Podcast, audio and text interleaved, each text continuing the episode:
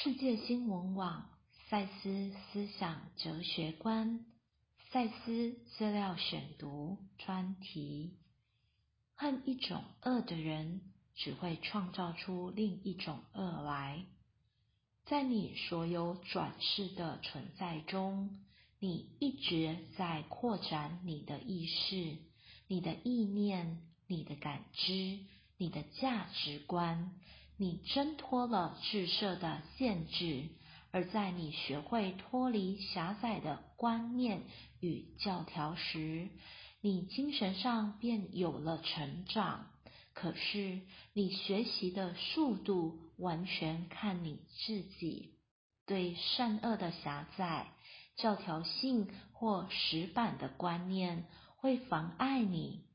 如果你不选择在精神上与心灵上有弹性的话，关于存在本质的过于狭窄的观念，可能跟随你几世之久。这些石板的概念，的确可以像牵狗的皮带一样，使你被迫像束缚的小狗般，绕着很小的圈子打转。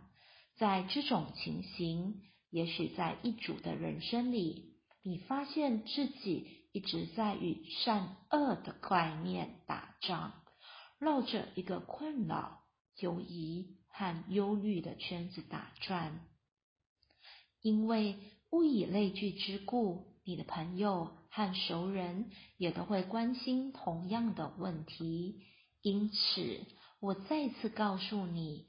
你们对善恶的许多概念是极为扭曲的，遮蔽了所有你对实相本质的了解。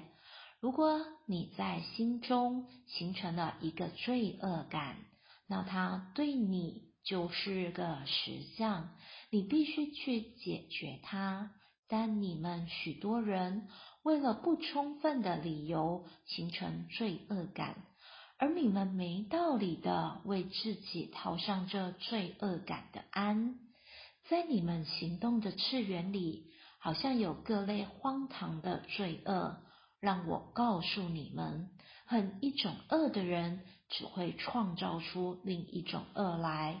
有你们的参考点内。你们常常很难知觉到，所有的事件都是为达到创造性，或信赖你们自己天性中即兴的创造性。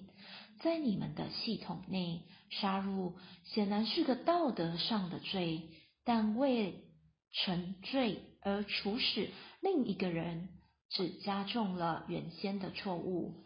有个建立了一个教会。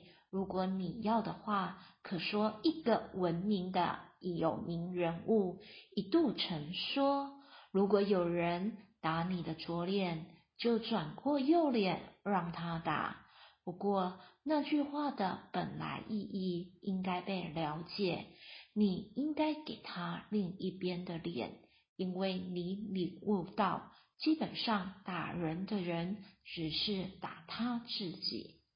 节录至灵魂永生第十二章转世的人际关系第五百五十节赛斯文化出版。